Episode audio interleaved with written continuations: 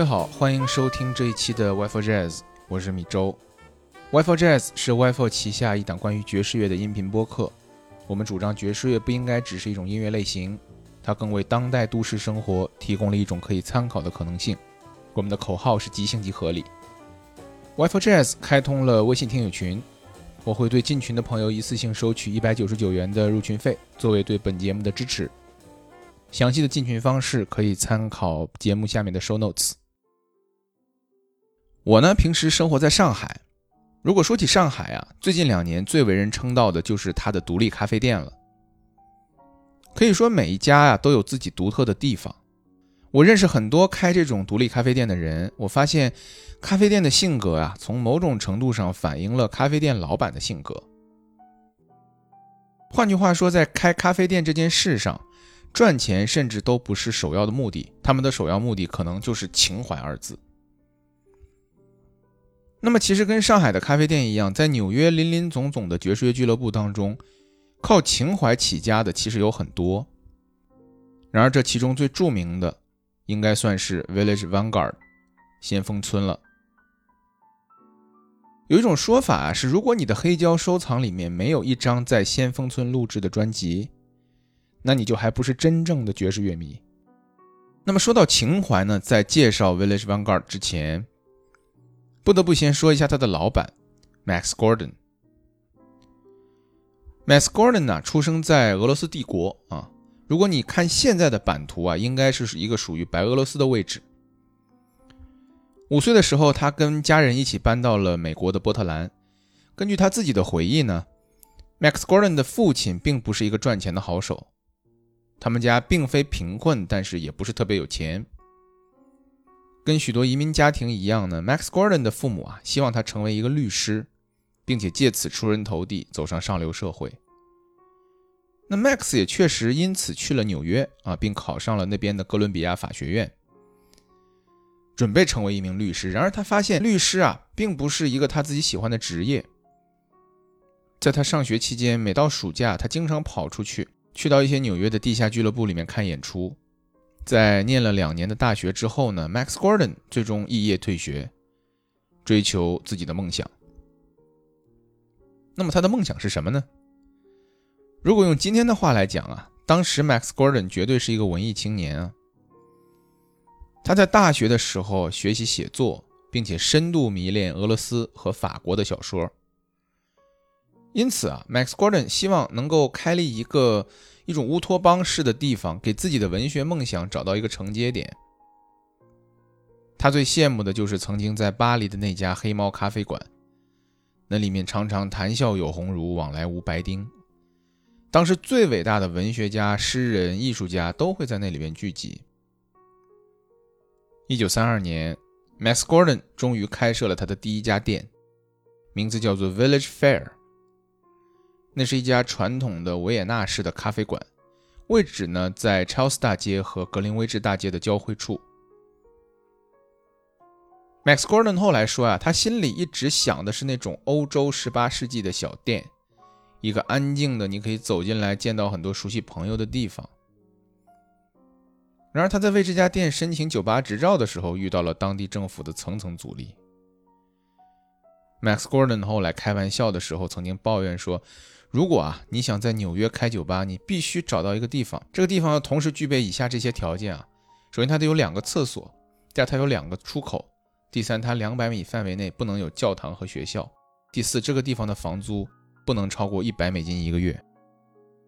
两年之后啊，在这个给 Village Fair 办理酒吧执照看上去没有希望之后呢，Max Gordon 把自己的店。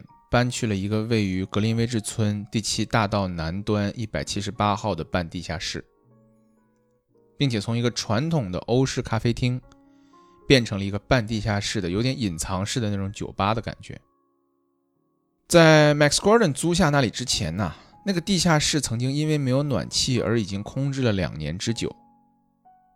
那个地方是一个等边三角形，所以特别适合做演出。一九三五年的二月二十二号晚上九点钟，Village Vanguard 正式开业。在开业那天晚上，为了不显得现场啊太尴尬 Max Gordon 准备了一台收音机，在现场播放当天电台里的节目。然而他没想到的是，从这一台收音机开始，就是这么一个地方，后来成为了全世界爵士乐的一个圣地。然而，Max Gordon 开设这个地方的时候啊，最开始他对爵士乐并没有很感兴趣。他开这个 Village Vanguard 的主要目的呢，还是想把它变成一个诗人和作家的聚会的一个聚集地，去完成他那个文艺青年的梦想。作为一个诗人的聚会场所啊，Village Vanguard 还是很成功的。当时纽约许多的诗人，包括 Maxwell Bodenheim，都是那里的常客。我们听到下面的这段录音，就是 Bodenheim 在 Village Vanguard 读诗的一段录音。Poem to a rose, red rose. The crude, flat revelry has died, and now with petals loose, you lie beside the girl, the bottle on the windowsill, the snore, the crumpled $20 bill. And in another gas-filled room you droop. the essence in your heart can barely stoop to brush the face, contracted white and sore, the slight forever still form on the floor. A shop girl eyes your priceless glowing stain, price marked behind a florist's window pane. She buys you, smells the frail oblique appeal, and gladly goes without her noonday meal. And in this blatant nightclub, 当然了，Village Vanguard 除了读诗会，还经常有一些小的音乐会啊、喜剧啊，或者是舞会。这个地方呢，慢慢慢的变成了一个类似于法国巴黎那个黑猫咖啡馆一样的卡巴莱俱乐部。很多著名的演员，比如说 Judy Holiday，最开始就是在这里组织了他的第一个喜剧的一个 sketch 团体，叫做 The Reviewers。The Reviewers 在纽约开始走红，他为 Village Vanguard 带来了可观的门票收入，最终让 Max Gordon 攒下了足够的钱。给 Village Vanguard 办了一张酒类许可证，而 The Reviewers 也将 Judy Holiday 送去了百老汇。喜剧演员 Phil Lees 在那里讲单口喜剧，而那里呢也是 Woody Allen 第一次登台演出的地方。除了语言类节目，Village Vanguard 也经常会举办一些音乐的表演。但是早期的音乐呢，又一次并不是爵士乐。而主要是以民谣音乐和布鲁斯为主的。著名的民谣布鲁斯歌手 Josh White 在大红大紫之前，曾经就在 Village Vanguard 和他的前辈 Led Belly 同台演出了六个月。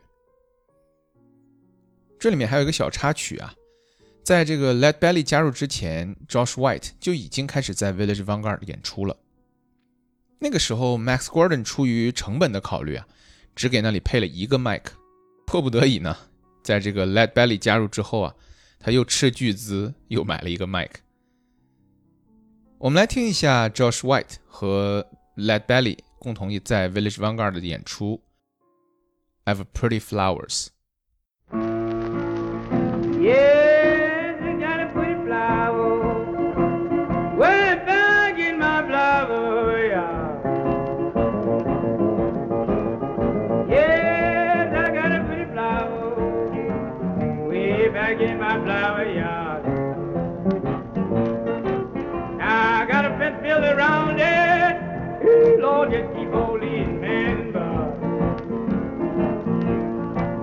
Come and see me, Judy, each and every day.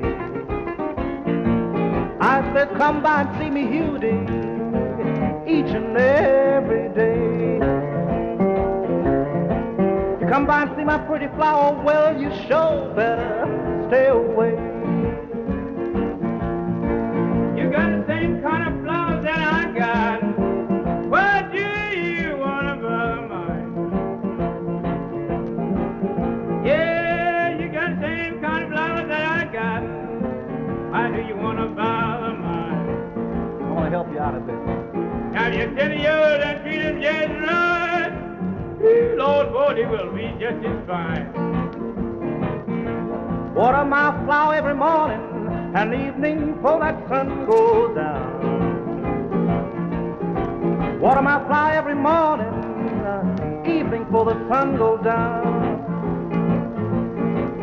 Me tell you one thing, that I've got the sweetest flower in this town.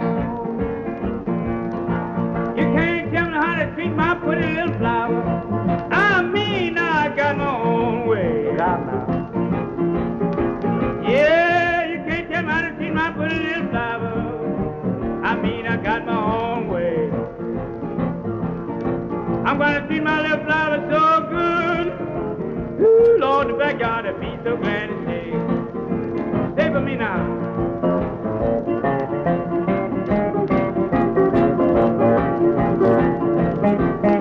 Yeah.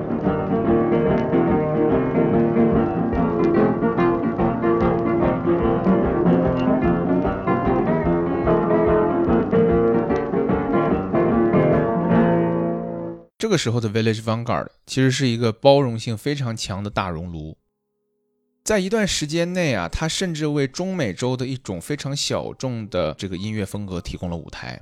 那么爵士乐出现在那里，其实一点都不奇怪。每个周日的下午，Max Gordon 都会在 Village Vanguard 组织一个爵士乐的 Jam Session。那时候可以吸引到类似 Sidney Bechet、Lester Young、Ben Webster 这些后来在爵士乐历史上大名鼎鼎的人物。但是在那个时候，如果你想在 Village Vanguard 看他们的演出啊，只需要花费五十美金就行了。一九五零年，当时著名的爵士小号手 Roy Eldridge 在 Village Vanguard 演出，吸引了大批的乐迷前来观看。这让 Max Gordon 开始意识到，商业演出对于一个场地供应商来说是多么的重要。他开始逐渐转变自己的身份，并且开始组织商演。那个时候，大众对于爵士乐的兴趣，让这些演出中的大部分开始被爵士乐所占据了。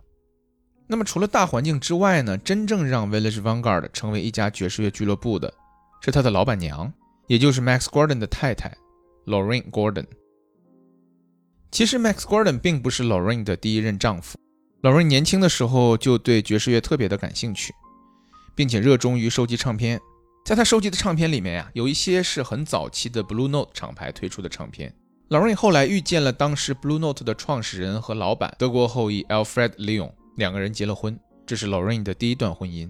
跟 Alfred 结婚之后呢，Lorraine 靠自己在爵士乐上的出色品味，会经常帮助 Alfred 寻找一些还没有特别有名的音乐家，并且希望 Blue Note 能够跟他们签约。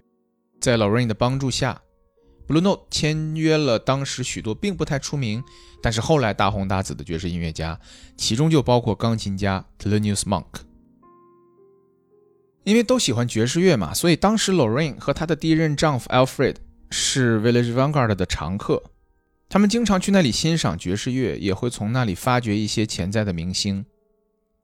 当时的 Lorraine 并不认识 Max Gordon，但是因为特别喜欢那个场地，他便想要让自己喜欢的音乐家在那里演出。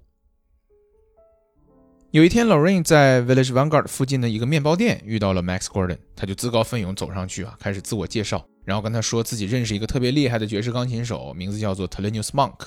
他俩之前啊，甚至都没说过一句话。而且 Thelonious Monk 在那个时候就是一个无名之辈嘛。但是让 Lorraine 特别惊讶的是，Max Gordon 欣然接受了他的这个推荐。那 Max Gordon 就跟他说说，哎，我我这个场地九月份会空出来，到时候欢迎这个叫 Monk 的小伙子来演出啊。等到一九四八年九月十四号演出到来的那一天，Monk 的这个开场啊，让那个 Max Gordon 有点坐不住了。只见这个 Monk 呢，先是绕着自己的钢琴转了一圈，边转边跳舞，然后站在钢琴旁边跟台下的人说：“人类，现在我要开始表演了。”他的原话是：“And now, human beings, I'm going to play。” Max Gordon 看到这段之后啊，就担心的就跟旁边的 Lorraine 小声说：“这到底是哪一出啊？”啊，Lorraine 就赶紧安安抚他，就说：“哎，你先别着急啊，这个人是个天才，你先听他弹完再说。” Round about midnight, Telenius Monk.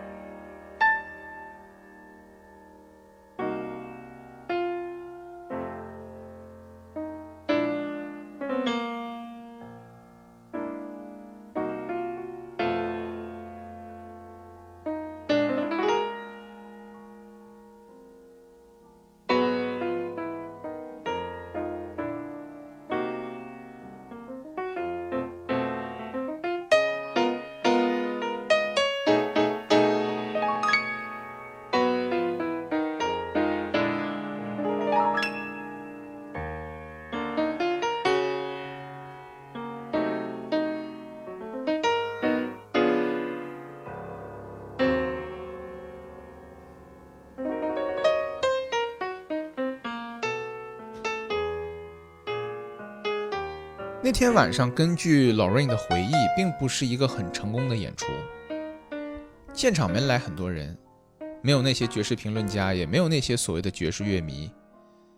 但是让人欣慰的是，Max Gordon 自己很喜欢 Monk，并且在自己的场子里面给他留下了一席之地。而 Monk 的事业也从此走上了成功之路，生活也慢慢开始有了变化。那生活同样产生变化的是 Lorraine 他自己。一九四九年，Lorraine 和 Alfred 的婚姻走到了尽头。对于人生和事业的不同看法，让他们最终离了婚。一年之后，Lorraine 跟 Max Gordon 结婚，并将自己的姓改成了 Max 的 Gordon。作为爵士乐的行业的这个深度参与者，Lorraine 协助 Max Gordon 把 Village Vanguard 变成了一个专注于爵士乐的场地，而这其中的标志性事件呢，是1957年，萨克斯风手 Sonny Rollins 在那里录制了一张他的划时代的专辑《A Night at the Village Vanguard》。这是一张典型的 Bebop 专辑。值得一提的是，当时大行其道的 Bebop，刚好因为乐队编制小，不受场地局限，而特别适合在 Village Vanguard 这种小型的酒吧表演。而在多年的现场演出当中，Max Gordon 也积累了大量的经验。那里有全纽约最一流的现场录音设备。据说啊，Village Vanguard 对于现场录音来说，有着神奇的一个不可解释的优点，你解释不通的优点。说到过那里的客人都讲呢，说无论你坐在这个场地的哪一个角落，你听到的声音都是一样大的。无论你是在舞台前，还是在吧台，还是在这个场地的边边上，你听到的都是一模一样的声音。这个也许是乐迷给 Village Vanguard 的一个神话，但是那里绝对是当时纽约现场录制爵士乐的一个不二选择。Sony Rollins, Sony Moon for Two。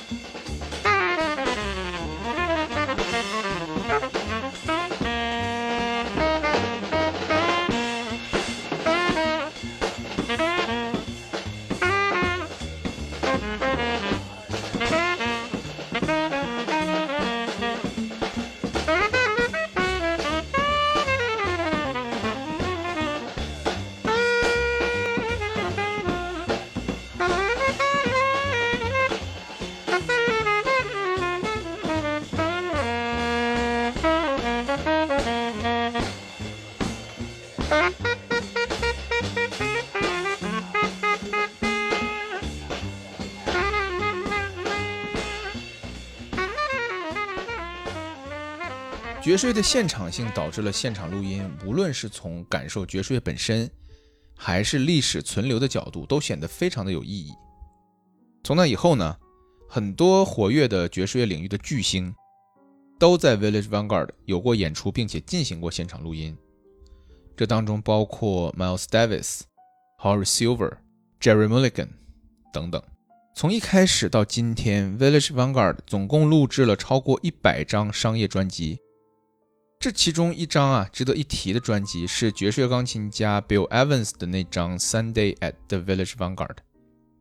作为钢琴家，Bill Evans 比任何一个其他的爵士钢琴家在 Village Vanguard 录制的专辑都要多。而《Sunday at the Village Vanguard》无论是从艺术性，还是对于 Bill Evans 自己来说，都是一张极其重要且极其特殊的专辑。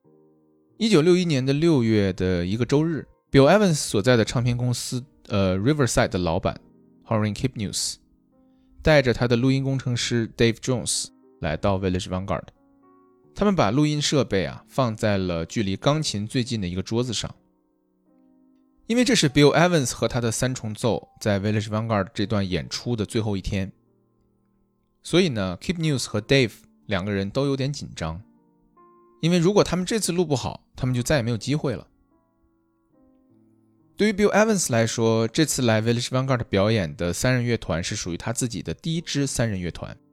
贝斯手是 Scott LaFaro，鼓手是 Paul Motian。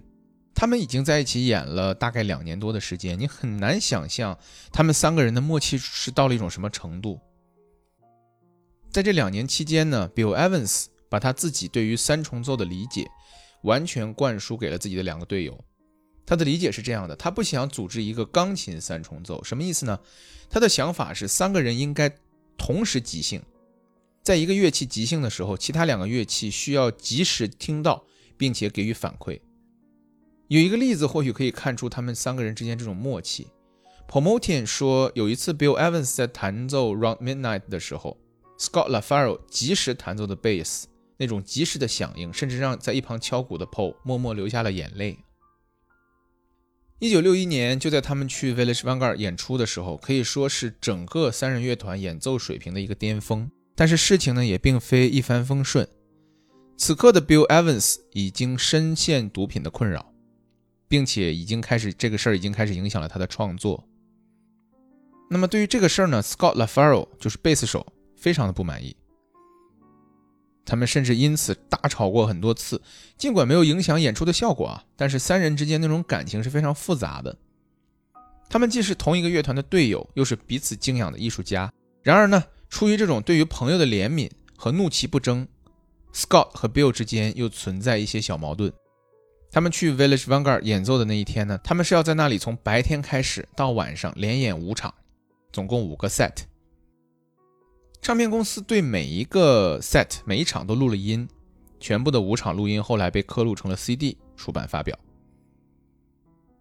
后来 Riverside 的老板 Keep News 在接受采访的时候谈到这次录音的时候，他说：“他说他曾经反复去听那五场演出的 CD。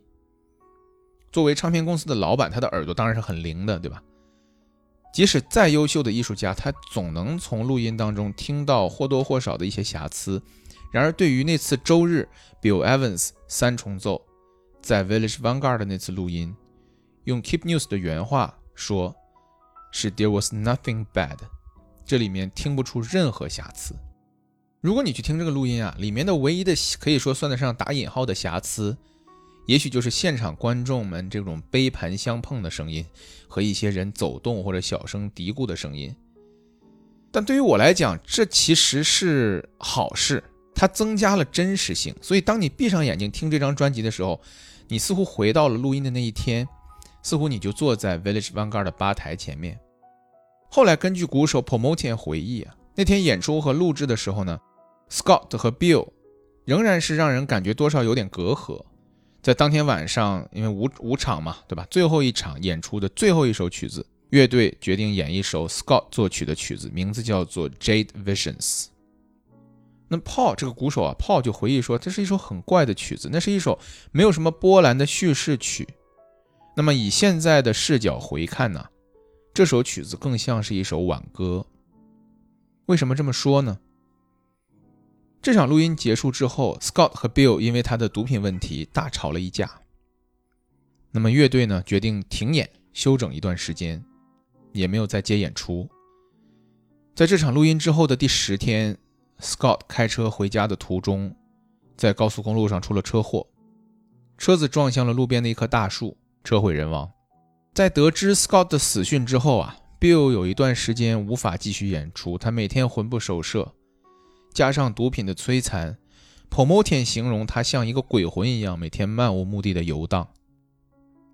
那张最经典的 Sunday at the Village Vanguard。也就是 Bill Evans 双手放在桌子上那个封面的那一张，总共选了十首曲子出来，算是个精选集嘛。这些曲子后来都是 Bill Evans 亲自选的。那么整张专辑的最后一首曲子，Bill 选择了当天他们演奏的最后一首曲子，也是 Bill 第一个三重奏以及贝斯手 Scott 公开演出的最后一首曲子，就是我前面提到的 Jade Visions。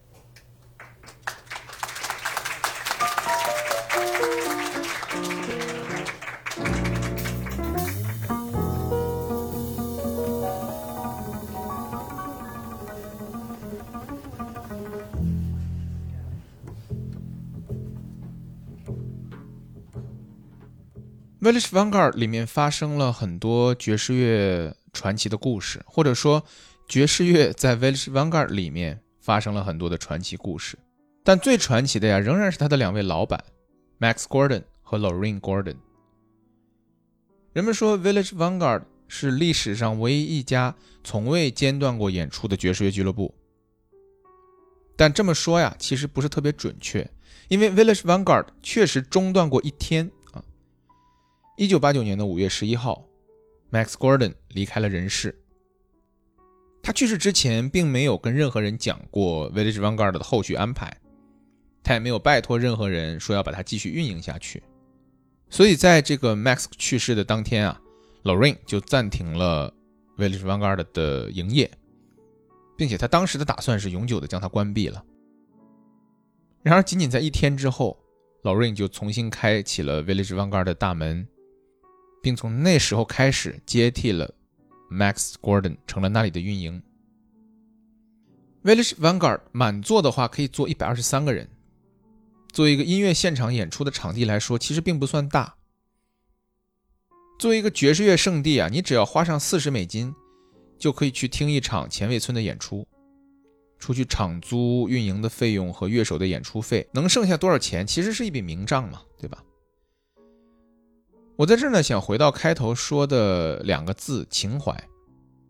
因为我自己也开店嘛，我知道我的客人眼里。开店可能是一个光鲜亮丽的事情，但是作为一个店的老板或者说一个主理人，这事儿一定是一个费力不讨好的事儿。Max Gordon 终其一生啊，都没有跳出他对于他父亲的那个评价，就是说，并不是一个赚钱好手，他虽然是 Village Vanguard 的教父，甚至是一个爵士乐的教父，但是他并没有因此变成一个很有钱的人。开一家店能够让你成为有钱人的概率是很小的。所以很多时候确实都是在靠情怀。这两个字在现在这个语境下面啊，似乎多少有一些讽刺的意思了。但是对于 Max Gordon 来说，从他的文学青年想开一家属于自己的小店的这个情怀生长出来，创造了 Village Vanguard，加上 Lorraine 给他赋予新的意义，直到他们的存在从文化上给了全美国乃至全世界创造了一个牢固的关于爵士乐的根基。几乎所有接触过 Max Gordon 的人都对他那平易近人的性格留下了很深的印象。用我们的话说啊，Max Gordon 可以不拘一格降人才。如果不是 Village Vanguard，很多我们熟悉的喜剧界的、演艺界的、爵士乐领域的艺术家，可能不会这么早出现在人们的视野当中，他们甚至都不一定会出现了。后来有人说啊，Village Vanguard。之所以能够长盛不衰，是因为老板、乐手和观众都有着相同的品味。但是用 Lorraine 自己的话来讲，这里承载了所有喜欢爵士乐的人的情怀。一九六六年，Count Basie 大乐队的小号手 Thad Jones 组建了自己的大乐队，并且说服了 Max Gordon 每周一在 Village Vanguard 演出。这支叫做 Vanguard Jazz Orchestra 的大乐队从那个时候开始。一直延续到现在。